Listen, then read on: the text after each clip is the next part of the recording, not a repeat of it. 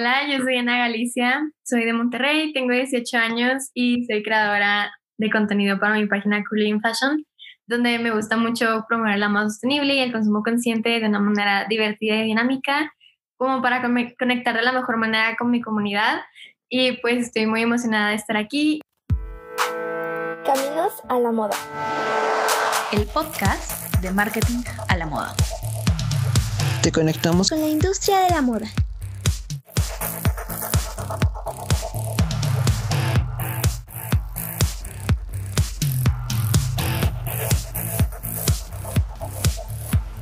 Platícame qué es una fashionista sostenible. Ok, bueno, pues una fashionista sostenible es pues alguien que lleva un consumo ético, está siendo responsable con el impacto social y medioambiental que está teniendo la moda desde hace unas décadas. Entonces, pues aquí estamos tratando de buscar nuevas maneras y acoplarnos a las maneras que ya existen para poder unirnos al movimiento y poco a poco ir como que siendo unos consumidores más conscientes de lo que estamos básicamente consumiendo y comprando y viendo como que también nuevas tendencias, todo este tipo de cosas que son como que mucha presión social a lo mejor para algunas personas en algún punto. Por ejemplo, hay personas que sienten como que con esta presión de estar vistiendo una nueva prenda cada vez que salen, cada vez que van a un evento, que los van a fotografiar y que tienen que subir fotos a Instagram. Entonces, siento que es como que una cultura muy difícil de presión social, como que hacia estar vistiendo una prenda como que cada vez que sales. Y no voy a decir que nunca he estado ahí, realmente, por ejemplo, cuando tenía 15 o así, estaba como que en la época de 15 años, o como que a lo mejor un poco más en mi ignorancia, pues sí quería estar como que comprando este, nuevas prendas y todo esto, pero ahorita ya es como que pues existe la lavadora, o sea, mejor vamos a hacer como que proud outfits for beaters y está como que más fácil, este, y está como que muy bonito también como formar parte del movimiento, porque, por ejemplo, en cuanto a transformar tus prendas, también no solamente estás haciendo como que este impacto o este, estas satisfacciones que estás en el movimiento, también estás recibiendo como esa autosatisfacción de que tú hiciste esa prenda, de que la puedes compartir y que la puedes consumir y explotar como que toda esa emoción que traes porque estás orgulloso de, que tú hiciste eso y también estás formando parte un movimiento. Entonces es como que una satisfacción y, y así. Me encanta. Ahora sí, platícame cómo empieza tu camino a la moda. ¿Cómo es que resulta que Ana Galicia termina siendo curly in fashion? ok, bueno, siento que yo siempre estuve como que orientada a la parte del diseño, pero como que siempre, como que no me no quería dedicar a la moda por esto de que es como que una carrera que no, que siempre te la ponen como que... Como algo secundario. Ajá, que solamente es un hobby, que no es algo en serio, que esa historia de que empezaron pequeños y luego se hicieron súper famosos es nada más un sueño. Entonces, este, creo que fue como que siempre estuve como que apegada al diseño y, por ejemplo, este, yo decía como que, ay, puedo ser arquitecta o puedo ser como que esta cosa que al final de cuentas todo estaba como que este, relacionado con el diseño pero ya fue en secundaria cuando este, había como que unas optativas y yo tenía que llevar pues el taller que yo quisiera como para cumplir con la, con la optativa. Entonces estaba como dibujo, estaba eh, computación, estaba cocina, creo, había como que muchos. Entonces yo dije, pues me voy a meter al corte y confección, ¿no? Qué padre estarme haciendo mi ropa y así. Después ya entré y la verdad es que no hicimos mucho, no, no aprendí casi nada. Pero lo que sí me enseñaron era como que a coser a mano, entonces las actividades ah, que hacíamos, las actividades que hacíamos como que a mano o así, eran más como, no sé, a lo mejor peluchitos, o sea, hacemos como que con unas telas. Oh. Ajá. O sea, nada que ver como que con moda, realmente. Sí, con lo que tú habías pensado, ¿no? Con lo que tú habías maquinado, de plano no. Sí, y por ejemplo, este, de repente hacíamos como que lo único que llegué a hacer estando en el taller. Entonces, pues creo que ahí como que me empecé a... Como que me empezaron a dar más ganas por estarme como que pues consumiendo moda como que visual y tela y todo ese tipo de cosas porque pues ya me había quedado como que con las ganas de que yo quería aprender y así entonces como que siento que esa fue como que mi mis principios y como que la manera en la que yo me di cuenta que yo me quería pues dedicar a eso. Entonces, ya estando en prepa, este, en el 2017, este, hice mi primera transformación de prenda. Era, una, era un vestido y yo nada más lo corté y le puse como que la bastilla y me lo hizo un top. Entonces estuvo como que súper padre porque ya tenía una nueva prenda. Yo lo estaba haciendo como más por eso, no por tanto sustentabilidad, porque de hecho como que en ese año de mi vida yo no estaba informado sobre la, pues sobre la problemática y como que sí, sí tenía como que mucha ignorancia respecto al tema porque siento que también es un tema que le falta muchísima difusión y más aquí entonces este no estaba realmente informada sí. Entonces este poco a poco fui empezando a transformar mis prendas y ya llega como que a este punto en el que entré a la universidad y así y mis amigos me decían como que ay es que deberías de compartir como que lo que estás haciendo o sea hazte una página o sea, que estaría súper padre. Y yo como que, ay, ¿a quién le va a importar? O sea, yo lo había ¡Boom! hobby, ¿sabes? Ajá, exacto. O sea, fue como que empecé a lo mejor como un hobby y luego ya eventualmente se, se volvió como en un trabajo de tiempo completo. Entonces, este, bueno, ellos me lo decían como que constantemente porque yo compartía como que lo que hacía, compartía algún de que mini, mini tutorial en mis stories, pero de close friends, o sea, no era como que algo muy público, era solamente entre mis amigos más personales y así. Y porque, por ejemplo, me gusta como que hablar en público y así, pero ya era como que un, una, salirme de mi zona de confort, el estar hablando como que en stories o en un tutorial, claro. como que algo completamente fuera de mi, de mi zona de confort y al principio era como que... Uh, como que daba cosita y, y pues así entonces ya en cuarentena pues estaba aburrida y dije bueno sabes qué pues estoy como que tengo más tiempo puedo hacer más prendas pues lo voy a empezar a hacer y me sirve como un registro como de portafolio de lo que estoy haciendo y así puedo ver como que mi progreso de cuando empecé y cómo voy avanzando como que con los años entonces sí empezó como que algo así muy pequeño y como hobby y no tanto como algo profesional.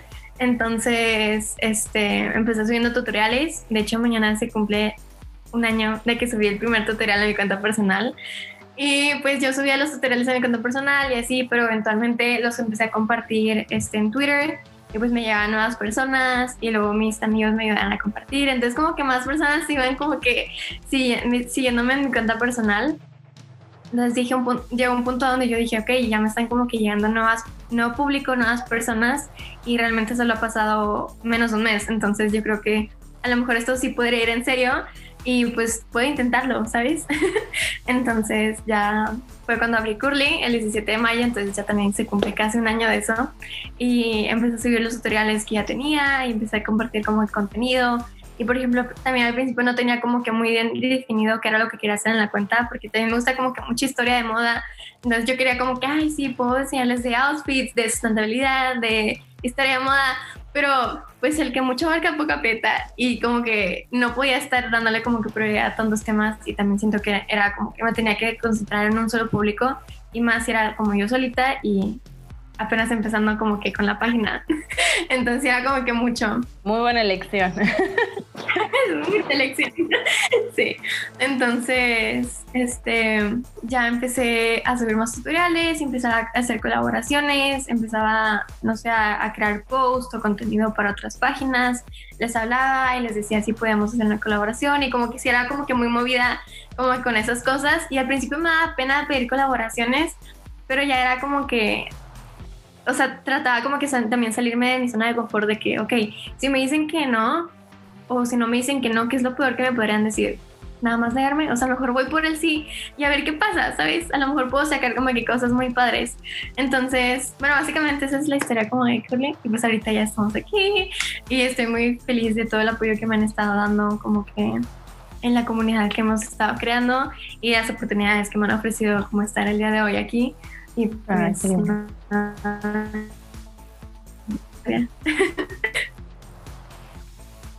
Hasta ahora, ¿qué te ha regalado el proyecto de Cooling Fashion? Digo, ya me platicaste un poquito, eh, pero también me puedes contar sobre lecciones que hayas aprendido por experiencias que quizás no fueron tan cool, pero que te ayudaron a crecer como creadora de contenido incluso.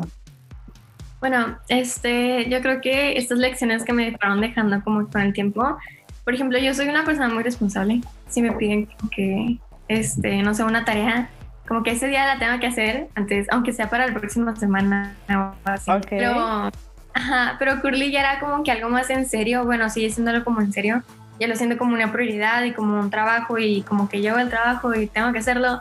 Entonces, este, ha sido como que también pesado, como que estar siendo como que organizada y tener como que, no sé, una agenda con las cosas que tengo que hacer, con que si ya viene el Día de la Tierra y que tengo que preparar el post y tenerlo listo y publicarlo a tal hora para que pues el tráfico esté mejor y así. Entonces, este, creo que ha sido como que ser más responsable y este, también como que otras de las cosas que me han dejado como que el hecho de estar aquí con Corley y así, ah, pues han sido como las colaboraciones, las oportunidades que he tenido y pues la oportunidad que he tenido de crear como que una comunidad yo solita y como que ir avanzando cada vez más y también relacionado con eso como la satisfacción de ver que sí estoy cambiando como que algo, que estoy aportando mi granito de arena y que es una problemática y que yo estoy ayudando y que les estoy dando información y que hay gente que le gusta como que mi contenido y por ejemplo que los tutoriales cuando me mandan fotos o videos de lo que hicieron y es como que se siente muy bonito saber que esos tutoriales sí le están sirviendo a alguien y están teniendo como que un impacto entonces pues yo, yo espero que o sea, esta satisfacción obviamente va a seguir creciendo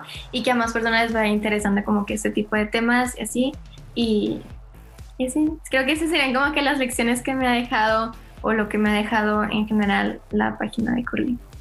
¿Y cómo haces eh, o dónde estuvo para ti la diferencia o cuál fue como el punto de quiebre entre que tú dijeras, ok, es un hobby, pero, pero soy responsable a, es Curly Fashion es como mi trabajo, ¿no? O sea, sí ya llegué del trabajo, ya vengo cansada, pero tengo que llegar a hacer estas cosas, ¿no? Entonces, para ti, ¿dónde estuvo como el punto de quiebre o qué pensamiento fue el que te llevó ya a tener esa disciplina que tienes hoy?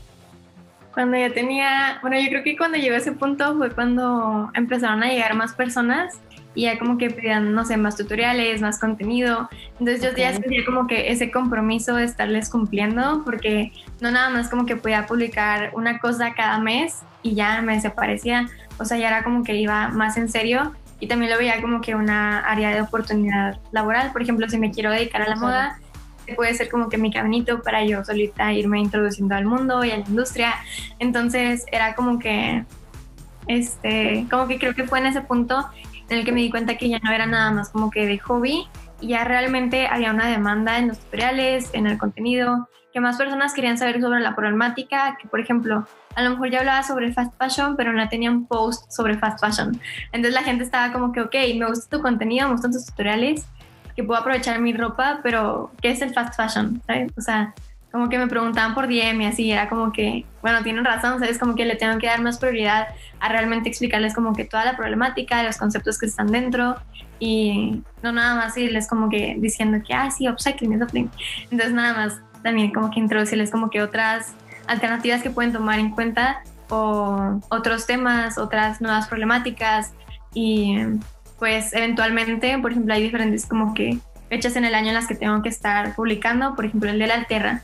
Entonces publiqué como que este, un post como, ¿por qué unirte a la, la moda sostenible? Entonces hablé un poco, como hídrica y publicó como que real. Entonces como que estar actualizada con los posts y no quedarme como que atrás y realmente darles como que esa información que ellos necesitaban y que querían. Entonces, pues también tengo como que ir llevando como que imagenita con las fechas y los posts que tengo pendientes o colaboraciones así. Y también otra cosa que me hizo como que llevarme esto más en serio fue cuando ya yo, ya no buscaba como estas colaboraciones y ya me hablaban como que para hacerlas, como para grabar algo, para hacer algo, este, algún post, redactar algo. Entonces estaba como que, ¡ah! qué padre que me están hablando. A lo mejor era una página que yo me gustaba mucho, por ejemplo, Fashion Theorist. Me encanta su contenido y hicimos una colaboración. Entonces como que ya me empezaron a hablar, o por ejemplo, recientemente con Noise Magazine o así. Entonces han sido como que muchas oportunidades que también me dieron cuenta, o sea, me hicieron darme cuenta que ya iba en serio, que me lo tenía que tomar un poco más en serio y, y así. ¿Y con cuántos, em, con cuánto tiempo de antelación aproximadamente planeas tú tu contenido? ¿Y cómo haces para estas cosas que de repente son dinámicas y que tienes que cubrir, que aparezcan en, en tu planeación? Ok, yo para lo que pongo como que más, más una fecha, son como para fechas que yo sé que se van a, que son como que icónicas, por así decirlo, o sea, que son esenciales saberlas como que en la, en la moda sostenible, por ejemplo, el Día de la Tierra o la semana, bueno, durante esta semana, la semana de Fashion Revolution y todas cosas o eventos. Entonces, esas son como que las que más les doy prioridad y si tengo como que de meses como que escritas y así. Pero en cuanto a planeación, como de post, como de organizados, los organizo una semana antes, ya voy como que redactando o al menos la idea y ya lo voy como que publicando y ya cuando de plano no tengo tiempo, pues hago rápido alguna transformación y le publico como que en, en algún reel, entonces como que ir publicando como que el post, pero generalmente siempre lo planeo una semana antes, pero estoy tratando de planearlo, de empezar a planearlo dos semanas antes. Como, porque por ejemplo, a lo mejor lo planeo esta semana lo que voy a hacer la próxima, pero a lo mejor no me da tiempo como para cubrir todos los posts, diseñarlos, redactarlos y subirlos. Entonces, mejor quiero tomarme dos semanas, de que una semana para planearlo, redactarlo y la otra a lo mejor ya para empezar a diseñar y luego la próxima subirlo. Entonces creo que me tengo que ir acoplando en esto y mientras que me acople voy a tener muchísimo trabajo, pero ya después lo voy a ir agarrando como que el ritmo para organizarme y que todo quede súper bien en el contenido. Perfecto, pues ya nos compartirás los tips que ganen cuando ya logres como la etapa final de la planeación. Es que eso es muy complicado, digo, yo lo pregunto siempre porque siento que cada creador de contenido tiene como su estilo, pero de todos modos vas descubriendo cuál es el que mejor te queda. Yo también apenas igual con lo que te digo del trabajo, prácticas, etcétera, y aparte lo, hacer lo, de, lo del blog, lo de la plataforma marketing a la moda, pues sí es, es complicado. Entonces, como tú dices, o sea, tienes que encontrar un tiempo porque tienes que encontrar un tiempo. Sí. No hay de otra. Mm, me gustaría que ahora me platicaras un poco de cómo... Tú me, tú me estás diciendo que era como un hobby, ¿no? Que empezó la parte de la transformación de prendas y después viene la parte de eh, la compra ética y toda esta, pues ya esta mentalidad, ¿no? Que transmiten también tus posts. ¿Cómo empieza entonces esa preocupación por el consumo consciente, ¿no? Y cuáles son como lo que hoy en día lleva a que Cooling Fashion trate siempre de proyectar este, pues esta compra consciente, esta cultura del consumo consciente. Sí, mira, creo que todo empezó cuando estaba el verano pasado, o sea, no el que, el que estuvimos en cuarentena, el 2020, me parece, 19, creo que era el sí. Este, creo que empezó como que en ese verano porque leí una frase que decía, es solo un popote, 7 mil millones de personas dijeron eso. Entonces me quedé como que, sí es cierto, como que yo a lo mejor me dicen popote o no popote en el restaurante y pido popote y digo, ay, nada más, es un popote. Pero es que ya muchísimas personas estaban como que con esa ignorancia y ya muchísimas personas decidieron agarrar ese popote. Y me di cuenta que también aplicaba en la moda y como que para ese tiempo ya estaba informada sobre el fast fashion y la problemática en la industria pero todavía no hacía como que un cambio. Por ejemplo, ya llevaba tiempo sin consumir fast fashion, pero hasta ahí, o sea, no era como que difusión o algo así. Entonces, este, creo que eso fue como que lo que, de las cosas que más me hizo como que entrar en, en, como el shock, porque esa frase sí me hizo como que reflexionar muchísimo sobre el consumo, porque siento que muchas veces a lo mejor podemos ir, no sé, a una tienda de fast fashion y vemos una prenda que nos encantó, pero que realmente no la usaremos todo el tiempo porque no son nuestros colores, a lo mejor es solo una tendencia, entonces decidimos comprarla porque nos queremos ver como nuestro nuestro tablero de Pinterest, entonces este, empezamos a este, a comprar como estas prendas y lo usamos como que con la excusa de que, ay, es nada más una prenda, o sea, ¿qué puede pasar? Pero pues resulta que sí pasa. Ya muchísimas personas pensaron igual que tú y empiezan como que todo esté consumiendo. Entonces creo que eso fue de las cosas que más me hicieron darme cuenta que tenía que haber un cambio y también el hecho de, de darme cuenta que no había muchísima difusión sobre el tema. O sea, que yo no conocía como que plataformas o no era que no había plataformas, pero más bien que no se les daba como que esta difusión, o que no había como que colaboraciones para hacer como que pues a conocer, a lo mejor también en mi parte de la ignoración de que pues yo no seguía como que mucho al movimiento y nada más era como que no me daba cuenta que realmente sí les existía, pero nada más yo no me daba cuenta. Entonces, eso también fue. Entonces, yo creo que de las cosas que más me motivaron y me hicieron darme cuenta que realmente es una problemática y tenemos que tomar como que acciones sobre ello fue la frase, porque aplica en todo, en todo, en todo.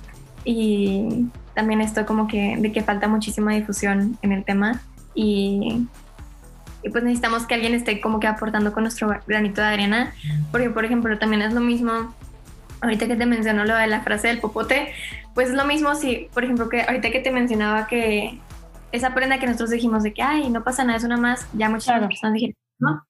También puede ser lo mismo, pero de una buena manera, como que en cuanto al upcycling, la moda sostenible, porque estás como que consumiendo más sostenible, estás teniendo consumo ético, es como que las personas se van uniendo al movimiento, entonces se van haciendo como que una comunidad, una cadenita, a lo mejor al principio solamente hacer el cambio como que con tu comunidad, como con tus amigos, en tus close friends, como yo empecé. Entonces puedes empezar como que desde donde puedes y si es lo que tú quieres, como que irte más a lo grande y ya tener tu página, pues es como que algo muy bueno, pero también hay como que muchísimas maneras desde mantenernos informados hasta realmente llevar prácticas éticas en lo que consumimos. Y me gusta que, digas todo esto porque, em, pues tal cual lo dices, eh, pues hay esta cultura de es poquito, ¿no? O solo es una prenda, ¿no? O solo es un popote. Y luego cuando, o sea, yo he escuchado gente, ¿no? Que le dices, no, pero mira, la moda sostenible es esto y hay cosas muy bonitas de un diseño increíble. Y dicen, ay, pero es una prenda, o sea, ¿qué cambia que yo compre una prenda? Entonces digo, bueno, o sea, me estás diciendo que, que no importa que es una prenda y luego me dices que solo es una prenda sostenible, ¿no? Entonces sí, claro que es eh, yo creo que, como tú lo dices, ¿no? Es un poco la comodidad, que tenemos que salir de esa comodidad.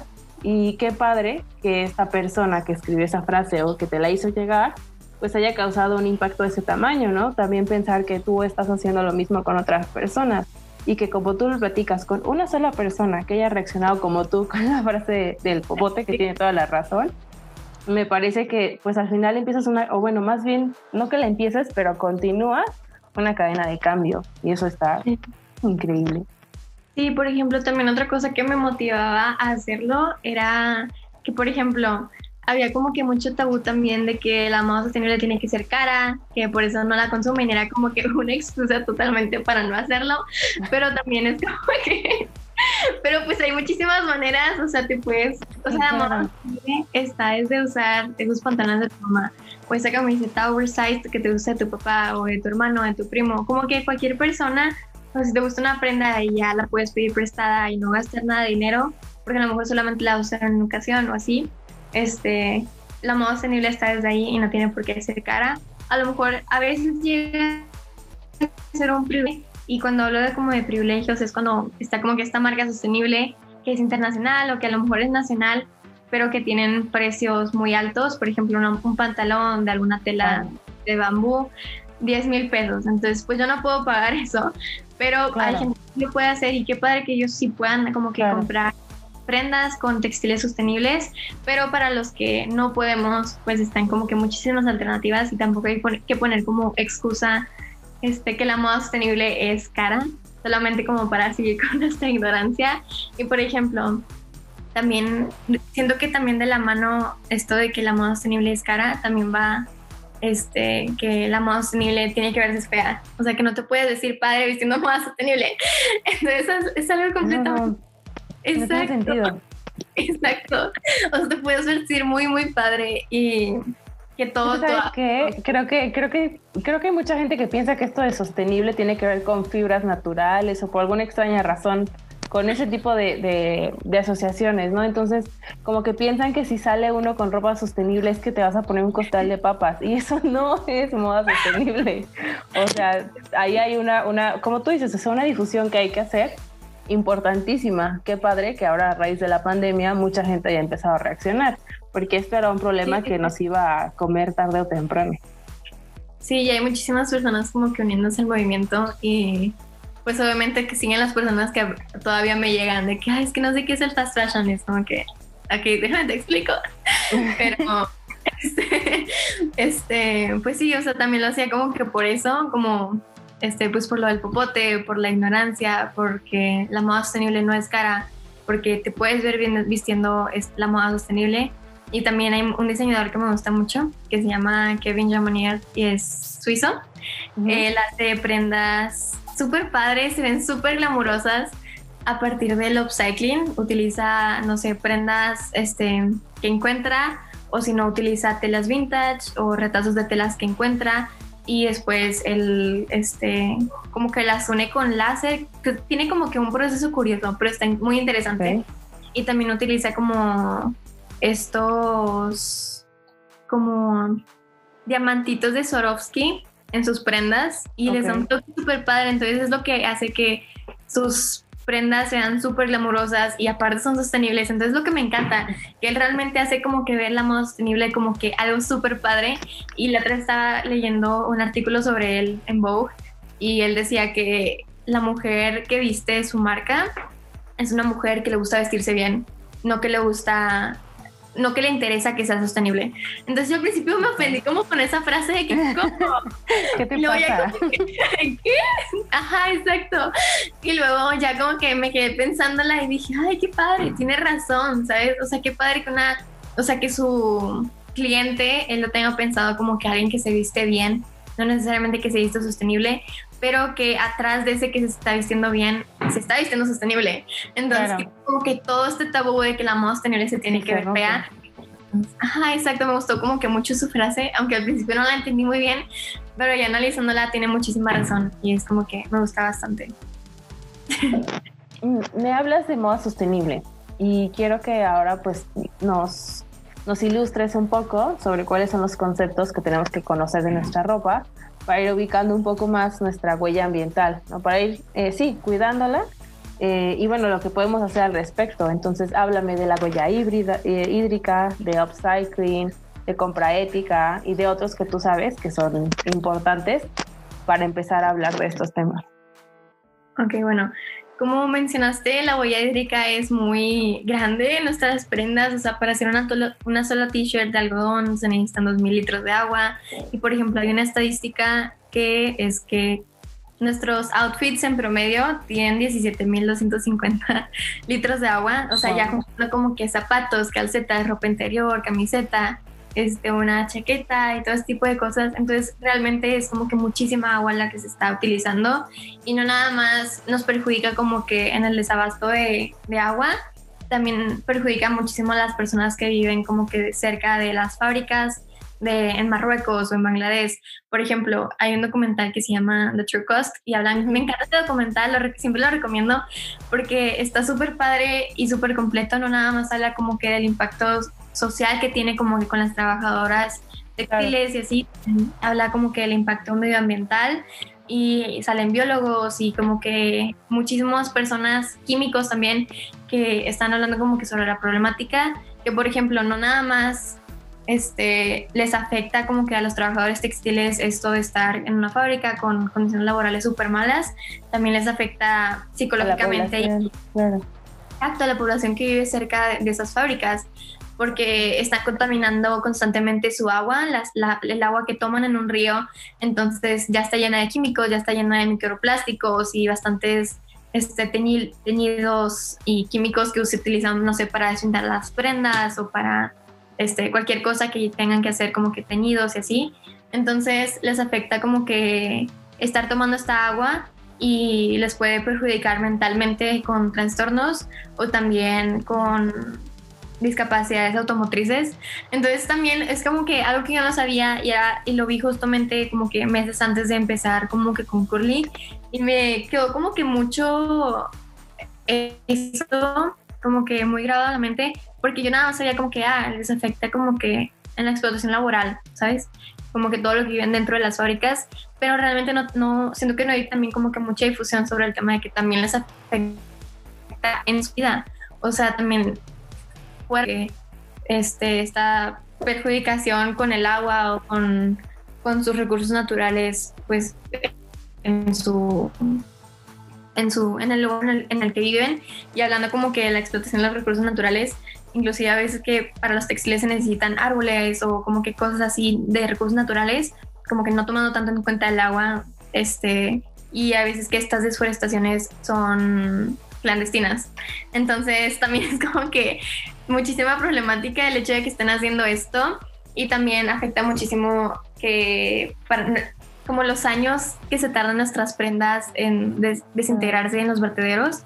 Por ejemplo, cuando están, se van a la basura, nuestras prendas pues o se quedan ahí o, se, o son incineradas. Entonces, a través de una estadística de que quemar un solo kilo de ropa es mucho más dañino que quemar un kilo de carbón.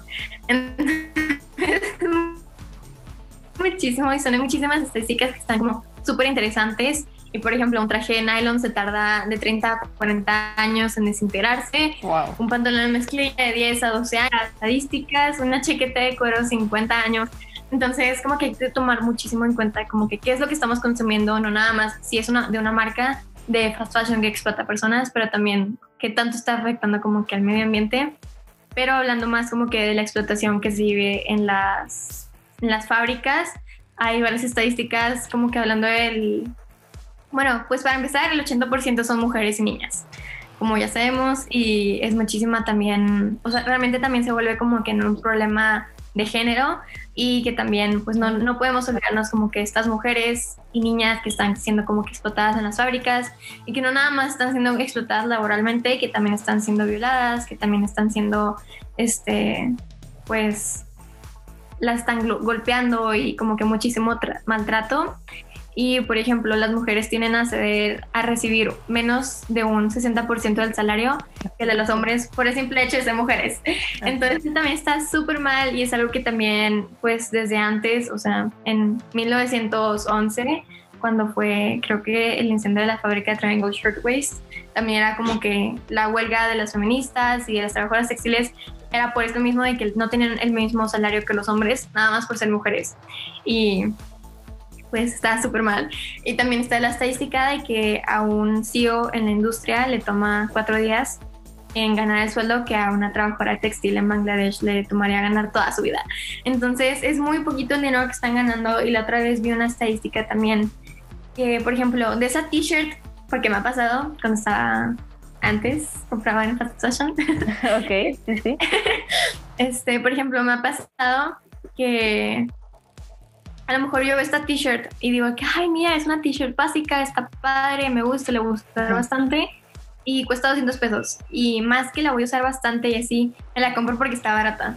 Entonces, también es como que un problema porque el hecho de que esté barata no quiere decir que están teniendo un trato justo con los trabajadores. sí, claro, que, que ese, ese costo es gratuito, ¿no? Para el consumidor o para el mundo, claro que no. Hay alguien que apenas leía para una cuenta que, que, que ayuda, ¿no? Como a crear contenido, eh, leía esta frase, ¿no? De la moda, em, la moda rápida no es barata. Alguien en algún punto está pagando eso que tú no estás pagando. Entonces, esa fue como mi frase de los popotes, ¿sabes? Porque dije, rayos, es, es, cierto, ¿no? Uno no sabe eh, lo, que, lo que trae puesto la trazabilidad de las prendas, es algo también súper importante. Ahora que pasó esto del algodón en, en China, ¿no? Entonces, eh, digo, más allá de decir que uno no sabe para quién trabajar, yo siento que sí hay que, como tú lo has dicho, ¿no? Que, que esta parte de, saber de dónde viene la ropa, como tú lo hablas en, tus posts, pues creo que, que, tiene sentido humano, ¿no? Digo, más que un sentido como personal de satisfacción, también tiene que haber un sentido humano, ¿no? Porque yo, por ejemplo, ya no me siento, después de saber todo esto, ya no me siento tranquila comprando un, una prenda de, a lo mejor, digo, de Sara o este tipo de tiendas, porque sé lo que hay detrás de, todo, ¿no? A lo mejor eh, en una maquila aquí en México, por ejemplo, sé un poco que las condiciones no son tan paupérrimas, aunque también están un poco, ¿no? De, un poco mal, un poco no tan perfectas, ¿no? Pero pues sé que es una situación un poco diferente, ¿no? Entonces digo, bueno, eh, a comprar en una maquila que tiene esclavos políticos en no sé dónde, pues mejor una maquila de México, ¿no? Y así poco a poquito uno tiene que ir haciendo conciencia, creo que, que es eh, un poco de lo que tú platicas, porque pues no hay otra manera, ¿no? Y, yo tengo conocidas que me dicen, bueno, pero es que después de saber todo esto, eh, de toda esta información, eh, que hablan como desde una postura de, si no sé, entonces puedo seguir comprando tranquila, ¿no? Y creo que tampoco esa es la idea, porque digo, qué padre que puedan dormir tranquilas, pero, pero pues digo, uno, no sé, como que ahora que he estado haciendo todas estas cosas, por ejemplo, del, proyecto y viendo varios proyectos como los tuyos, como que pienso que ya es un ruido que, que, que hay que escuchar porque ya se nos está acabando el tiempo, ¿no? Y hay mucha gente que no tiene por qué sufrir que nosotros paguemos dos dólares por una playera, ¿sabes? Sí, exacto. Sí, o sea, las estadísticas como que esos 200 pesos realmente punto 50 centavos se van para la para la producción que hizo esta persona y todavía se me hace como que súper poquito. Y entonces sí hay que ser como que muy conscientes como que lo, con lo que estamos consumiendo y como hablábamos ahorita, no es un privilegio estar consumiendo más sostenible. O sea, a lo mejor no tienes ese privilegio de pagar algo súper caro, pero, o sea, si tienes como que ese acceso a alternativas que son realmente baratas, como consumir ropa de segunda mano, transformar tus prendas. Y por ejemplo, también en el transformar tus prendas y consumir ropa de segunda mano también entra la problemática de que le estamos quitando la oportunidad a las personas del sector vulnerable, pues esta oportunidad de consumir pues las prendas que están como accesibles para eso. Claro, sí, totalmente de acuerdo. Sí, entonces por eso también es como que recomendable que solamente también consumas lo que necesitas, porque también siento que es como que muchas veces llegamos a consumir, a, como confundir ese concepto de que modo sostenible, ok, solamente consumo local antes que fast fashion, a lo mejor me voy a comprar algo, mejor consumo algo local, de alguna marca local o alguien que yo conozco, o yo me lo hago o así. O nos vamos como que, ah, bueno, pues yo también estoy, este, contribuyendo a la moda sostenible, pero estoy comprando ropa de segunda mano y estoy transformando mi ropa.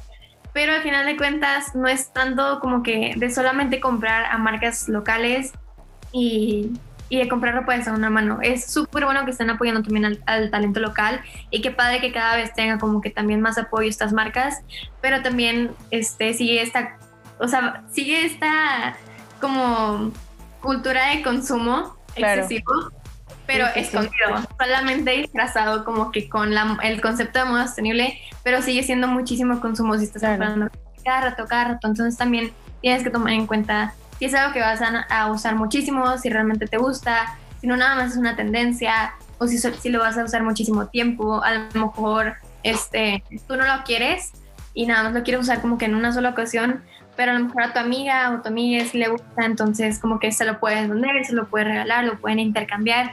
Entonces como que checar todas estas, maneras y si vas a comprar algo, ya sea local, ya sea de alguna tienda de fast fashion, que realmente sí te aporte esa prenda y que sí la puedes conservar por mucho tiempo.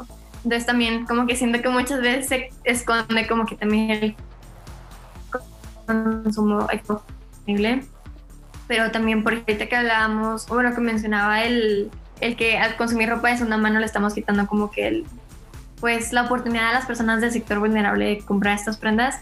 Y pues tienen razón, pero por ejemplo también por eso es recomendable que si vas a, a usar ropa de segunda mano que mejor sea ropa de tu amiga, de tu amiga, este, de tu primo, de tu mamá, de tu papá, de tu hermano, y como que las personas que están cercanas a ti y que te puedan regalar esa prenda y que no necesariamente tengas que ir como que al tianguis a comprar ropa claro. y les como que esta oportunidad a las personas, o que por ejemplo que solamente vayas exclusivo, o sea, sí que vas como que solamente a un tianguis a comprar ropa de segunda mano para transformarla o así.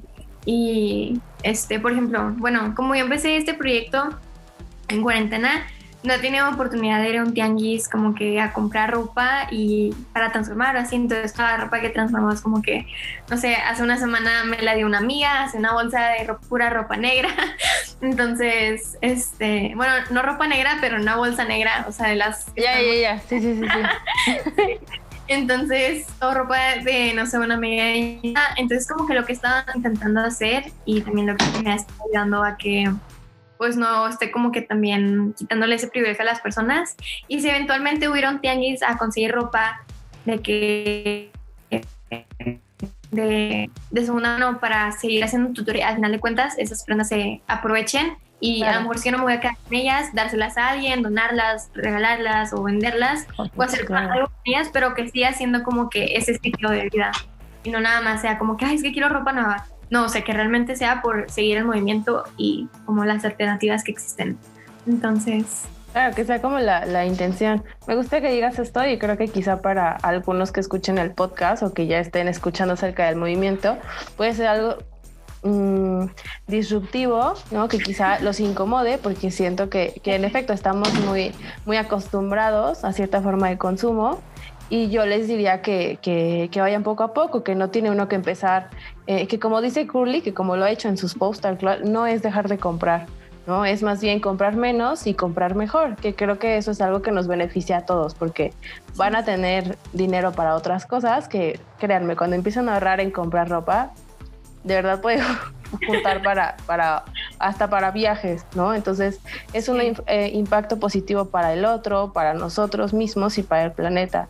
Pero claro que, que, es un proceso, ¿no? Y que esta deconstrucción, ¿no? Al final de, de, una personalidad de consumo masivo, pues tiene que llevar tiempo, ¿no? No, no la vamos a hacer de la noche a la mañana, pero sí los invito a que, a que no se asusten, ¿no? A que no se, no se escandalicen, porque sí se puede, es un proceso y cada quien lo, lo, va adaptando a su, a su manera de vida como puede. ¿no? Lo importante es tomar el, el, megáfono y empezar a pasar la voz y adaptarlo como nosotros podamos a, a, nuestra vida, porque no es que entonces ya no voy a usar nunca nada más de plástico en, en mi vida, ¿no? Qué padre, si lo puedes hacer, digo, adelante.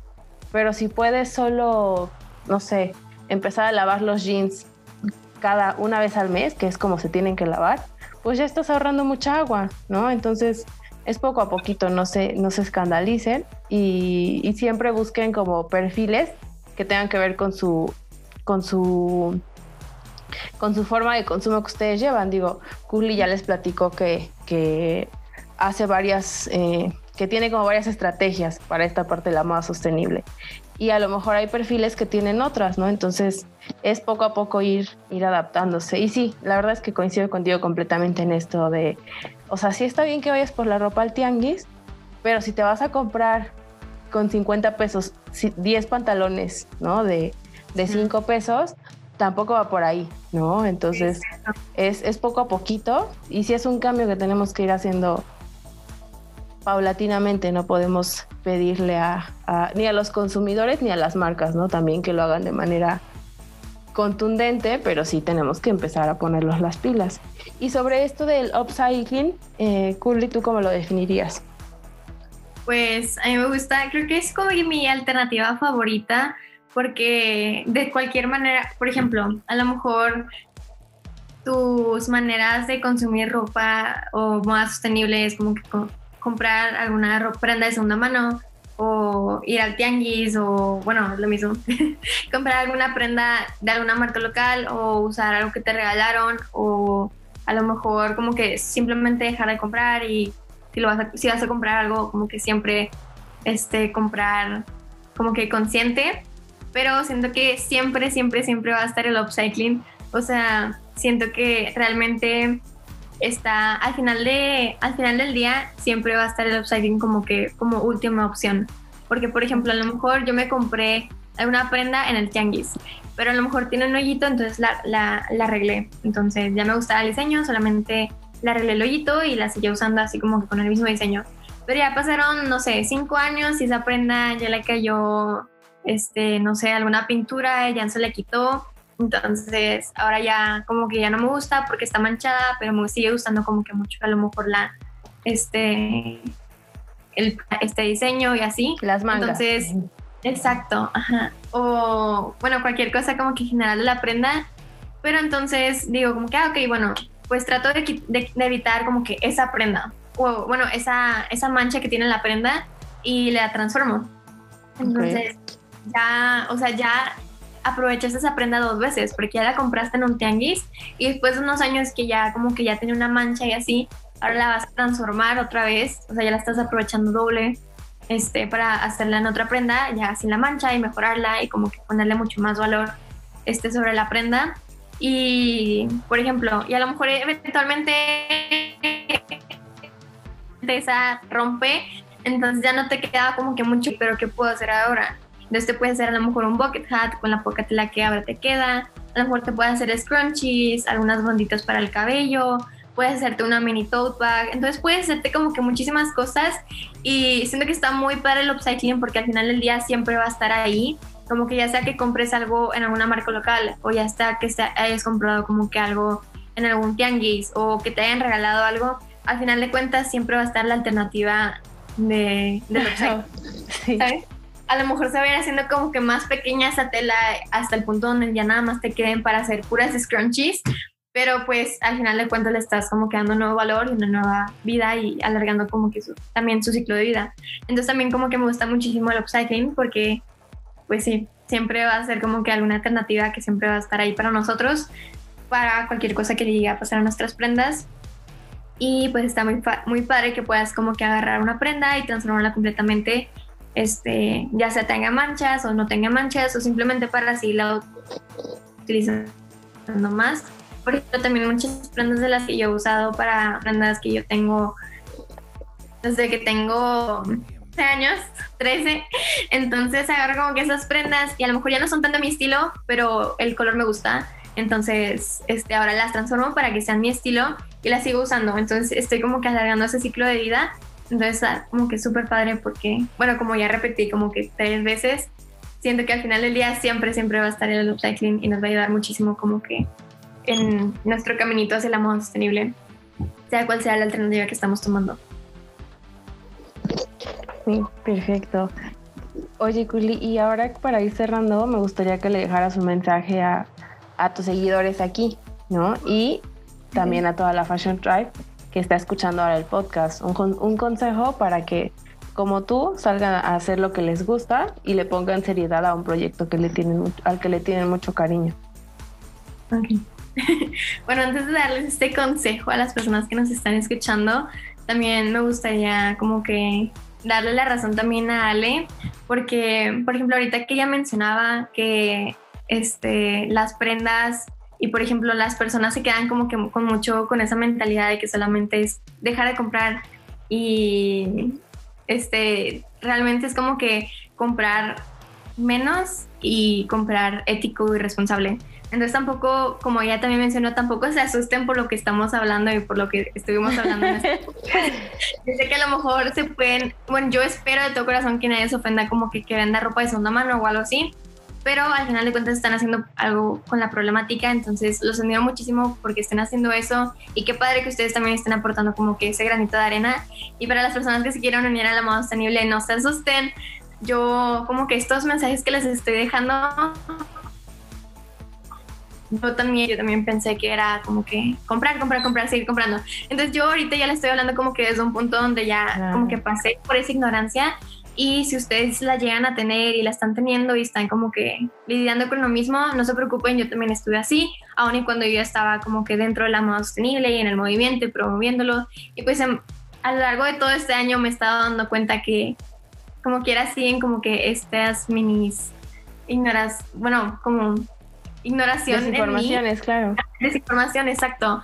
Este, de que varias cosas, entonces es como que lo que yo estoy aprendiendo y lo que yo les recomiendo y lo que podemos como que estar hablando también Ale y yo para que ustedes también no cometan como que estos mismos errores y, y pues que estén más informados. O sea, al final de cuentas les va a servir como que muchísimo para que no cometan lo mismo que a lo mejor yo cometí ya siguiendo este, el caminito de la moda sostenible. Pero pues no tienen por qué tenerle miedo y aunque a lo mejor ustedes comprenden que es pura, pura segunda mano y van al tianguis y si se compren como que esos 10 pantalones de 5 pesos, este, no se preocupen, yo los entiendo completamente si todavía tienen como que esas ganas de seguir consumiendo y de que comprar, comprar, comprar y tienen como que muchísimo ese impulso.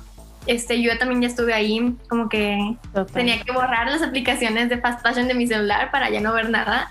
Entonces, entonces yo los entiendo mucho si todavía siguen así y no se preocupen. Aquí no los estamos criticando, solamente los estamos informando. Ni estamos quemando a nadie tampoco. exacto. Y claro, fíjate que eso también me parece importante, ¿no? Quizá antes de que, como tú dices, des este, este consejito para, para los que quieran emprender un proyecto. Eh, pero sí, me parece importante eh, aclarar, ¿no? Que todo este tipo de, todo este tipo de información, de contenido, que siempre se difunda desde una posición de respeto, porque yo he visto cuentas que se burlan de las personas, de outfits de, eh, de personas con, o sea, como que detectan cuáles son las prendas de fast fashion y se burlan de estas personas o las queman como difamándolas en redes, ¿no? O se burlan de, de, de la cultura de consumo, ¿no? Entonces, creo que es importante hacer una aclaración de que hay que hacer conciencia, pero de siempre desde, desde una postura de respeto, ¿no? Porque si no, en lugar de que imagínense que quieren generar impacto, ¿no? Y todavía hacer que la otra persona a la que quieren impactar se sienta agredida o ofendida, pues obviamente empezamos con una postura a la defensiva totalmente, ¿no?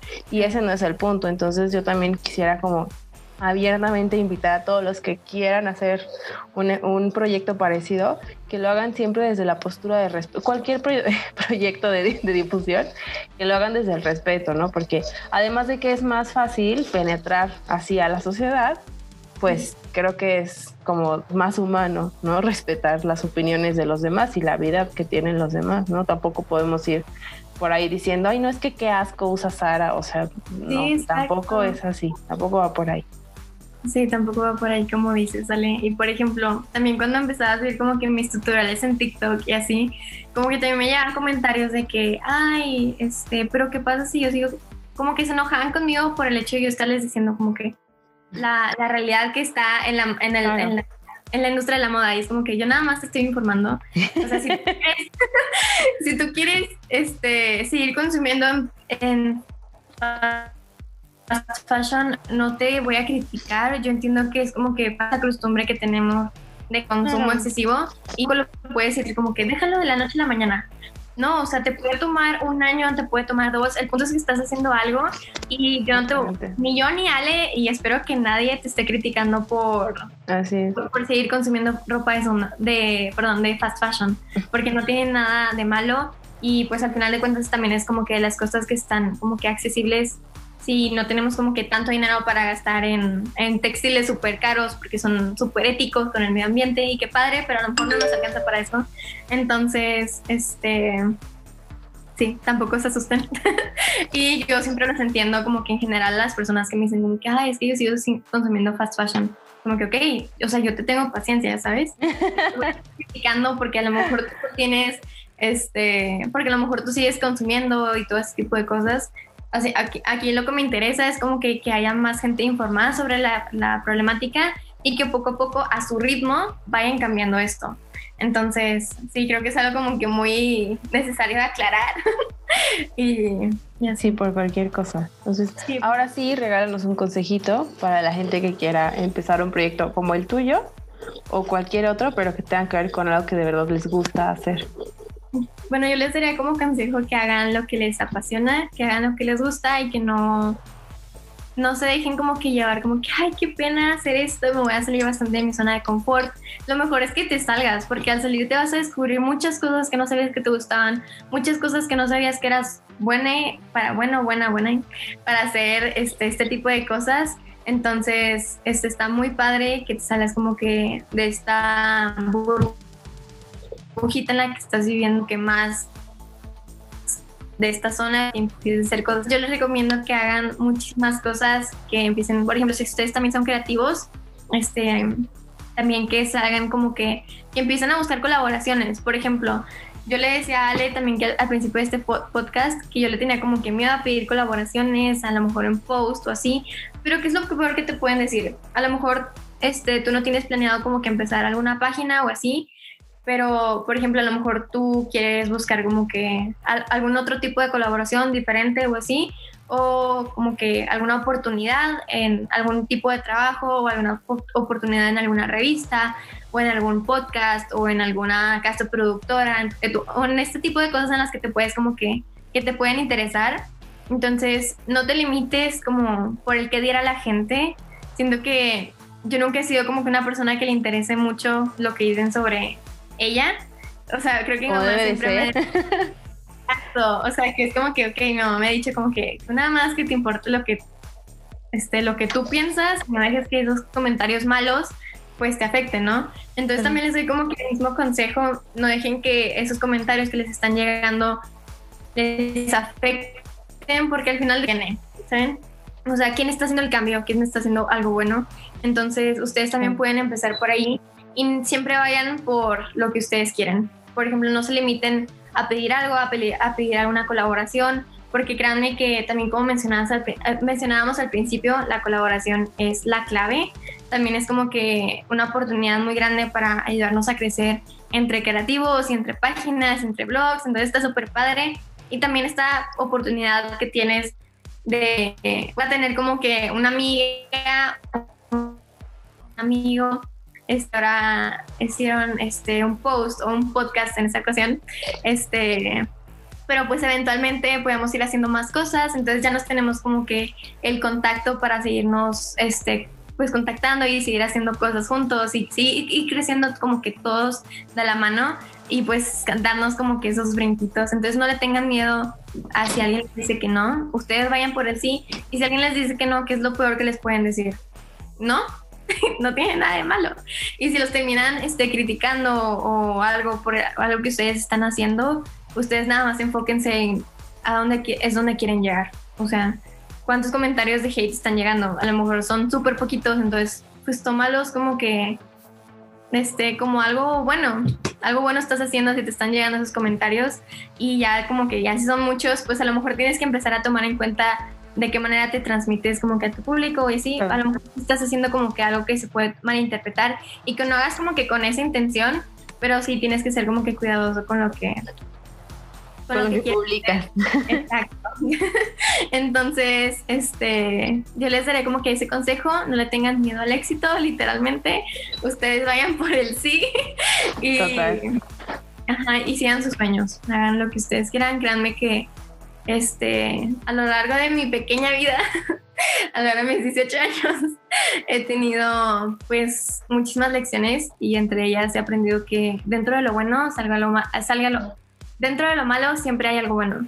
A lo mejor al principio lo vemos como que algo, este, un limitante y así, pero créanme que aunque pasen años, ustedes les van a encontrar como una razón a eso que les pasó y que si no les hubiera pasado esa cosa, a lo mejor ustedes no estarían aquí ahorita. Entonces, siempre tomen como que esos errores y esas, esos fracasos como oportunidades que final de cuentas fracasos son lecciones. Entonces, ustedes no se desanimen y sigan y sigan. Y si al principio no, no, reciben el apoyo este, en cuanto a seguidores o en cuanto a lo que ustedes se quieran enfocar, este, que ustedes querían, si al principio no reciben ese apoyo que ustedes querían, no se desanimen, es un proceso y poco a poco hay subidas y hay bajadas. Y por ejemplo, hay veces que este, me va muy bien y empiezo a subir como que más este, en la comunidad y hay veces que como que me va mal porque a lo mejor ya estoy descuidando un poco el contenido. Entonces no se preocupen por eso, este, es muchísimo como que también de ser constantes y pues también siempre como... Es que no sé cómo decirlo. Por ejemplo, esta frase que es de que stay true to, yourself. Como que siempre ser como que muy claro contigo y qué es lo que quieres. sí, serte fiel, ¿no? A tu esencia, a lo que tú ya eres. Ajá, entonces siempre trata de poner como que tu personalidad, lo que te gusta y como transmitir esa parte humana en lo que en el proyecto en el que tú quieras hacer. Por ejemplo, en Curly, este a mí me gusta mucho eh, como que conectar con las personas, me gusta mucho como que con, a lo mejor con, este, contestar los DMs y por ejemplo poner a platicar con esas personas y realmente sí nos quedamos platicando y luego ya como que nos hacemos amigas y ya me siguen por mi cuenta personal y yo las sigo y ya las felicito por su cumpleaños. Entonces como que mucho real. Exacto. Entonces también como que en los posts también me gusta hacerlo como que de una manera fácil de leer. Por ejemplo, yo soy una persona más como kinestésica y si voy a leer algo, quiero que me atraiga ese tema.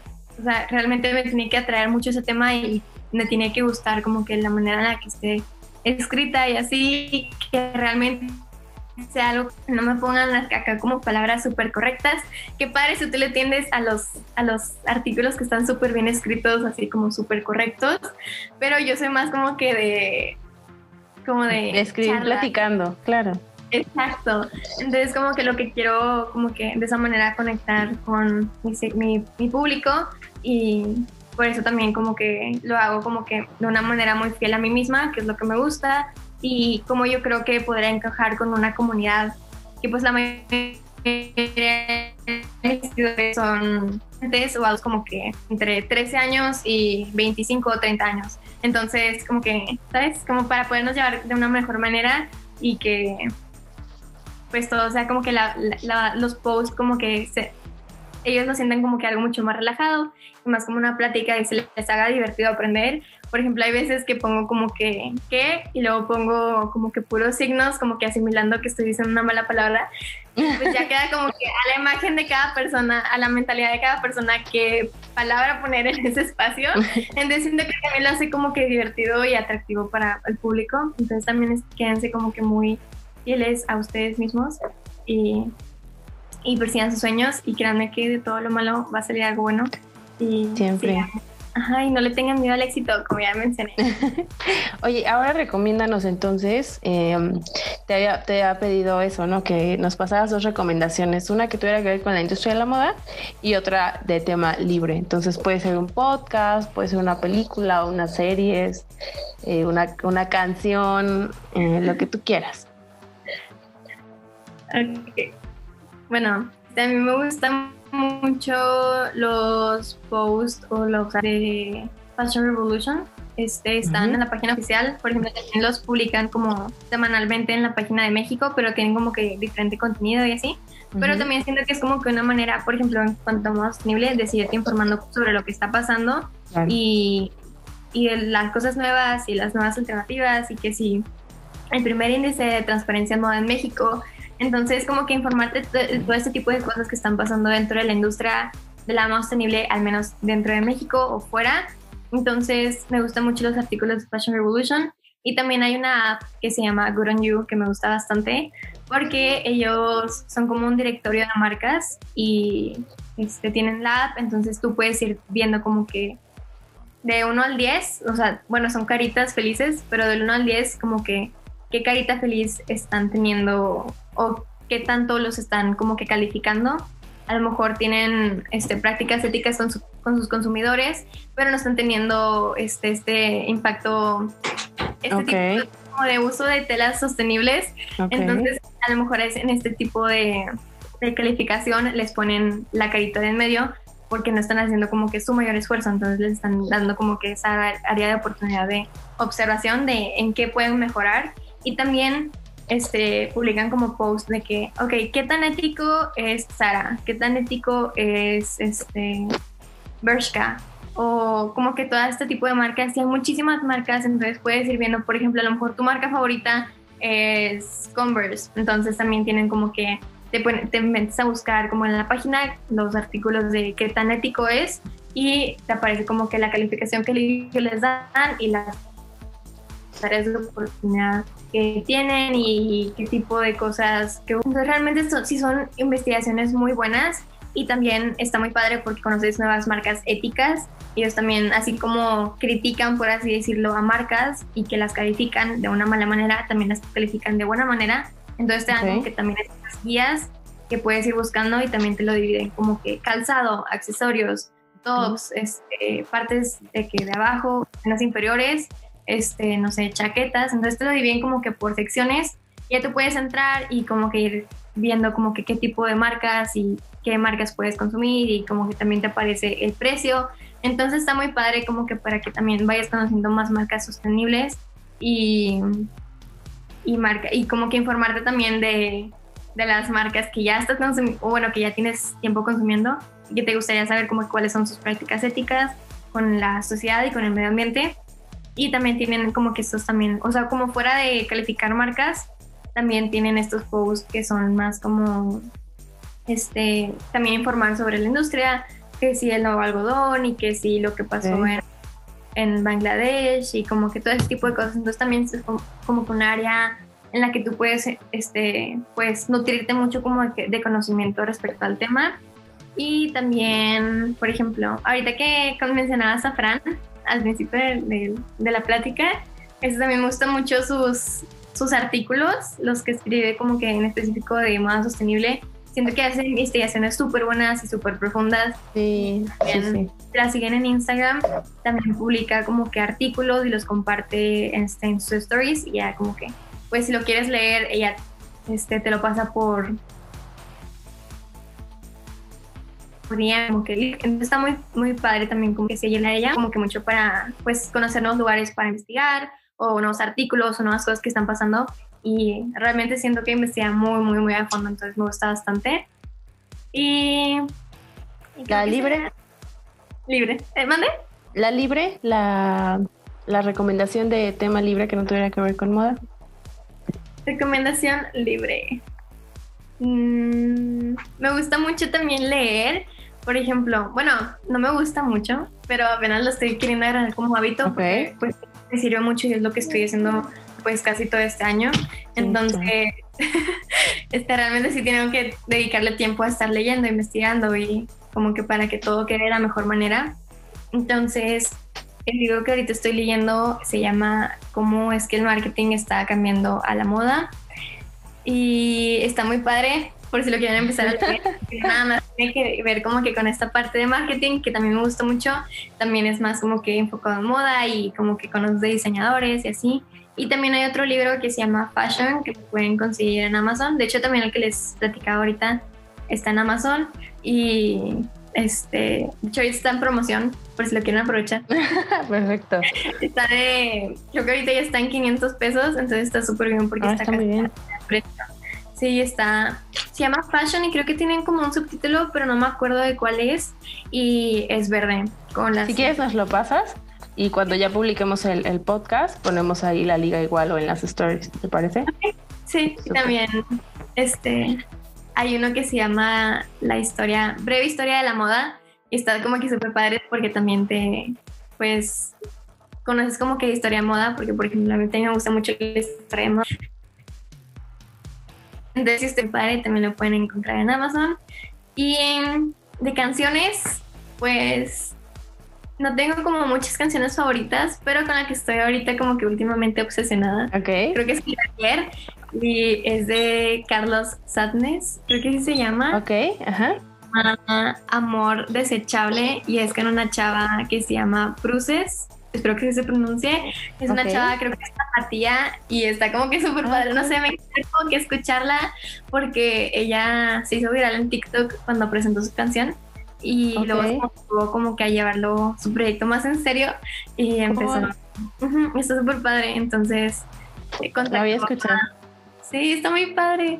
Este contactó a Carlos por TikTok y pues este ahora sacó la canción que había estrenado en TikTok, pero ahora en colaboración con Carlos, entonces estaba muy padre. Me gusta mucho también como que, porque no nada más me gusta la canción, también estoy como que la estoy apoyando con escucha la canción y escucha la canción. Claro, claro. Entonces se la recomiendo porque está muy padre. hermoso.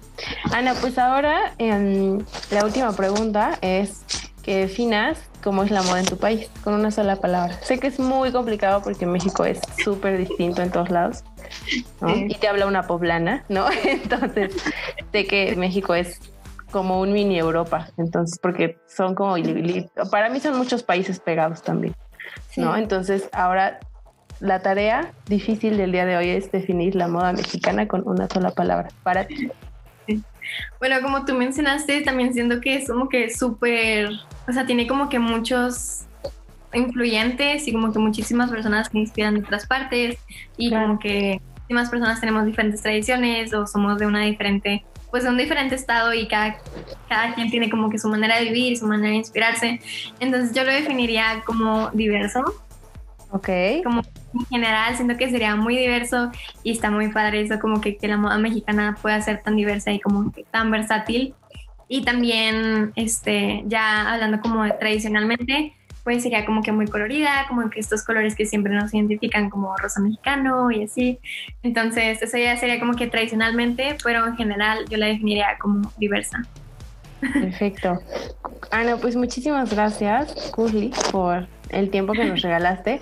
Yo me podría echar otra hora platicando contigo, pero pues me da coraje porque tenemos que, cerrar. Pero ya estarás en otro, en otro episodio, yo lo sé. Entonces ya habrá segunda parte y, nos podrán preguntar varias cosas incluso. Entonces, muchas gracias por ahorita por, por la oportunidad y sabes que Marketing a la Moda tiene las puertas abiertas para lo que tú necesites. En el momento en que podamos apoyarte con algo, pues solo te acercas con nosotros y vemos cómo te podemos apoyar. ¿Te parece? Sí, gracias igualmente.